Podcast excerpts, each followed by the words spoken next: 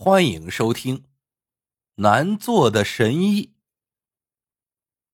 明朝成化年间，山东济南大明湖畔有位名医，姓刘，名大奎。这一天，刘大奎踏青时遇到个放牛娃，刘大奎一见便觉得这孩子聪明伶俐，询问之下得知孩子父母双亡，身世可怜。刘大奎。顿时心生怜悯，把孩子带回了家中。平时让他帮忙做些杂活，偶尔也教他些医术。没想到这孩子聪明过人，读起书来过目不忘。没两年功夫，居然把《千金方》《神农百草经》等背的是滚瓜烂熟。刘大奎暗暗吃惊，心想：此子如此悟性。将来定能成大器呀！刘大奎本也膝下无儿，便正式将放牛娃收为了关门弟子，还给他取名为刘忠贵。这一天，刘大奎见忠贵读书有些漫不经心，便把他叫到了跟前，命他背诵刚教的《汤头歌》。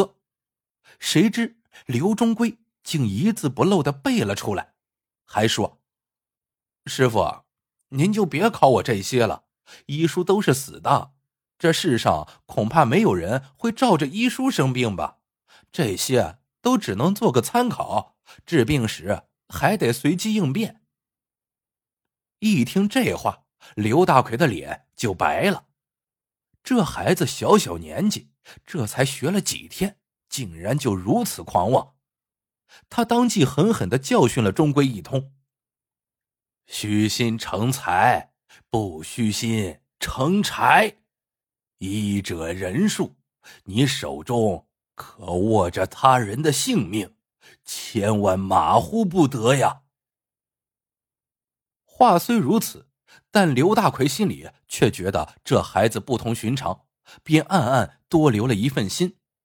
打那以后，刘大夫出诊时，总要带上刘忠贵，目的是要他。多看多学，日后能有所作为。有一回，刘大夫带着钟归出诊回来，半路上就被几个人拦住了。原来这家的妇人难产，请了附近最有名的稳婆去，用尽办法都不能顺产。眼见产妇性命难保，便希望刘神医能去救人。刘大奎急忙带了刘忠贵赶到了患者家中。按规矩，男大夫是不能进产房的。刘大奎便在外面隔着窗指点，由里面的稳婆接生。可是刘大夫医治了半天，胎儿只露出了个脑袋，小脸憋得青紫，眼见活不成了。只听里面的稳婆高呼：“产妇又晕了，实在使不上力气，再迟疑，恐怕两条命都要丢。”刘大奎在窗外也急出了一身汗。这时，刘忠贵悄悄的对师傅说：“徒弟有个法子，师傅不妨试一试。”说着，附耳如此这般把主意说了。刘大奎听完，不住的点头。刘大奎吩咐里面将产妇臀高头低，倒仰着垫起来，又让稳婆为产妇捏脚捏腿。突然，刘忠贵。在院子里失声大叫：“大老虎啊，闯进院里了！救命啊！”这些日子，村里正闹虎灾，这柴里小院哪能挡得住下山的猛虎？屋里人听说老虎进院，顿时慌乱成一团，刚要四处逃匿，就听“哇”的一声啼哭，婴儿生下来了。其实呀，哪有什么老虎？都是刘忠贵急中生智想出来的办法。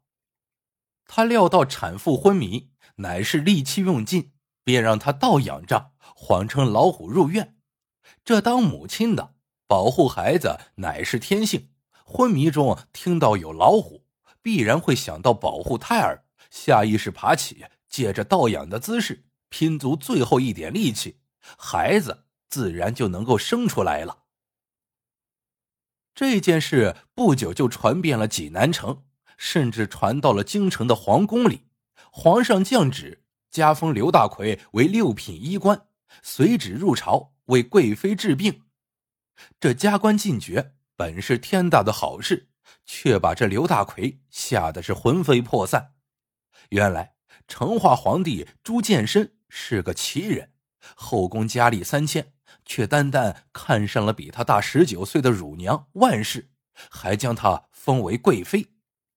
不久前，万贵妃染了重病，整日不思饮食，宫中太医对此都束手无策。皇帝震怒，山东地方官员为了邀功，就举荐了刘大奎。刘大奎心想：朝中那么多名医都没有办法，我去了不是自讨苦吃吗？说不定还要掉脑袋。可刘忠贵却对师傅说道。朝中太医都是有官职之人，怕丢了饭碗，给万贵妃治病更是小心翼翼，不求有功，但求无过，哪敢放手医治？师傅只要取来太医的方子，反其道而行之，必定有效。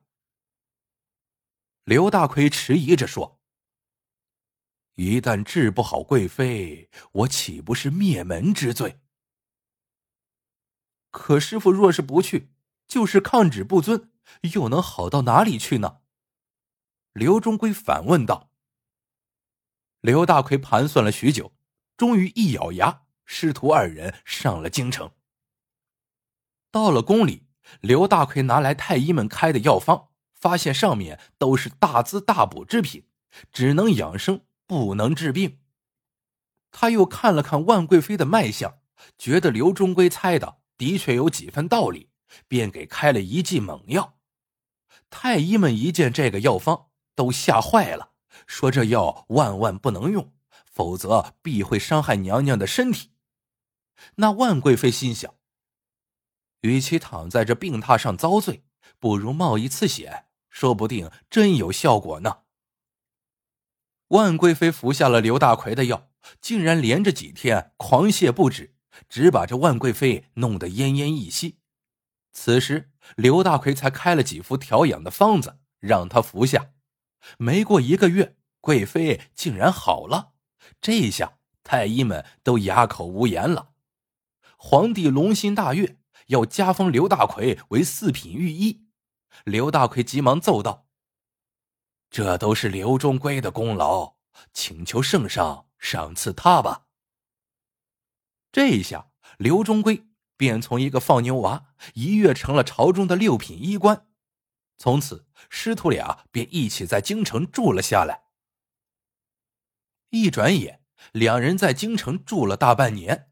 刘忠贵在宫中治好了不少的疑难杂症，深得皇上与万贵妃的赏识。只是那刘大奎日渐不安，常常对钟馗说：“这荣华富贵都是过眼云烟。”咱爷俩见好就收，回去过平常的日子吧。刘忠贵感到很奇怪，师傅何出此言？刘大奎叹了口气道：“你年轻气盛，只晓得大展宏图，却不懂伴君如伴虎啊！此刻不激流勇退，恐怕后悔。”都来不及了。刘忠贵想了想，说道：“师傅教诲，徒弟记下了。可咱爷俩一同隐退，恐会招人猜疑。这样吧，师傅您先走，徒儿在这儿应付一阵，自会去找师傅。”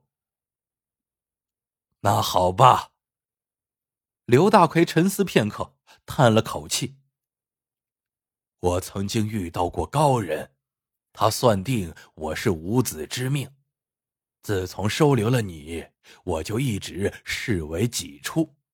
你可万事都要小心呐。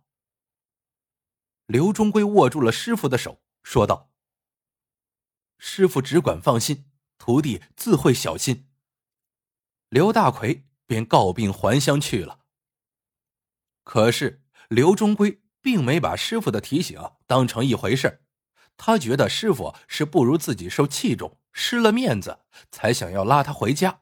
而此时正是自己扬名天下的好时候。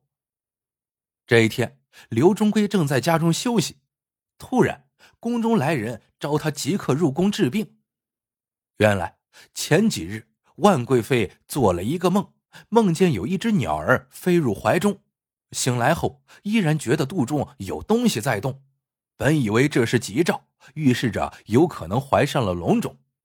然而太医诊断。并没有喜脉的迹象，这一下万贵妃觉得肚子里整天有个东西在动，吃什么都会吐出来。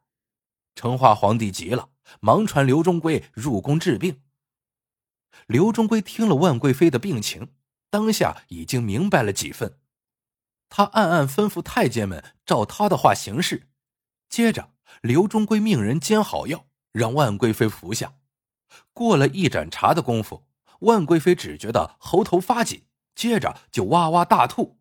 正吐着，只听太监们喊道：“抓住他！抓住他！哎呀，他逃了！”这时，就听刘忠贵说：“你们不必捉了，娘娘心善，就放了他吧。”接着，太监们纷纷奏道：“刚才娘娘呕吐出一只小鸟，入波即飞。”众人捕捉不成，被他逃走了。你一句我一句，说的是有鼻子有眼的。贵妃一听，顿时觉得胸口舒畅，病好了。其实万贵妃肚子中哪会真的有鸟？这不过是她的心病。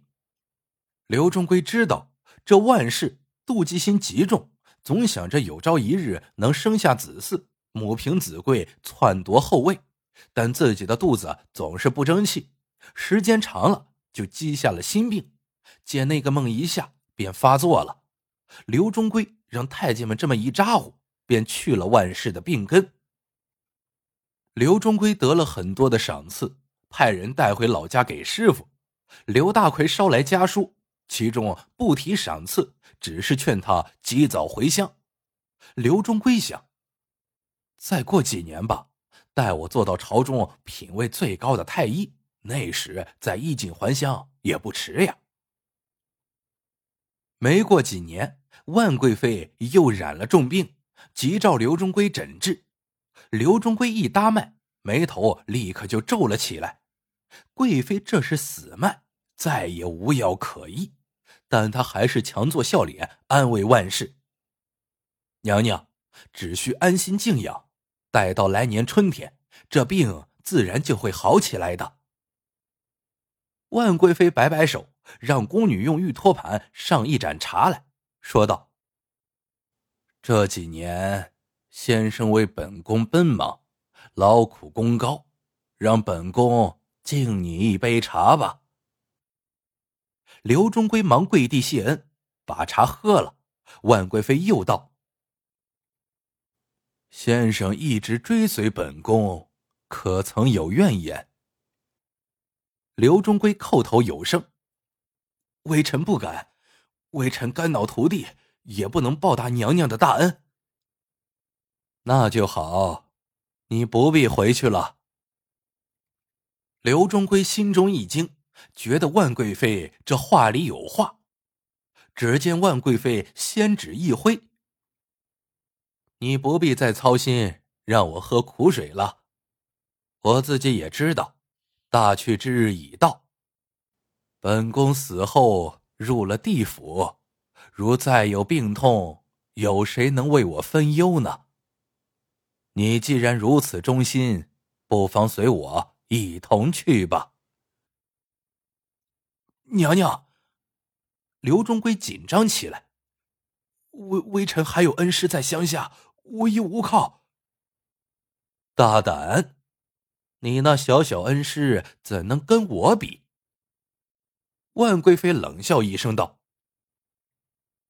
忠孝不能两全，我看你还是随我去了，尽尽忠吧。”刘忠贵还想要说什么，只觉腹中绞痛，嘴角流出了一缕血丝。他知道。娘娘在那盏茶里下了毒。几天后，一骑快马飞奔济南，向刘大奎报丧。刘大奎呆了半晌，颤抖着双手从里屋捧出一个黑绸布包裹的东西，打开之后，里面裹着一块刻好的灵位。老人将灵位供在桌子上，泣不成声。终归呀，贪心害人性命呐！你若是仍在放牛，现在也该娶媳妇了吧？好了，这个故事到这里就结束了。喜欢的朋友们记得点赞、评论、转发，感谢您的收听，我们下个故事见。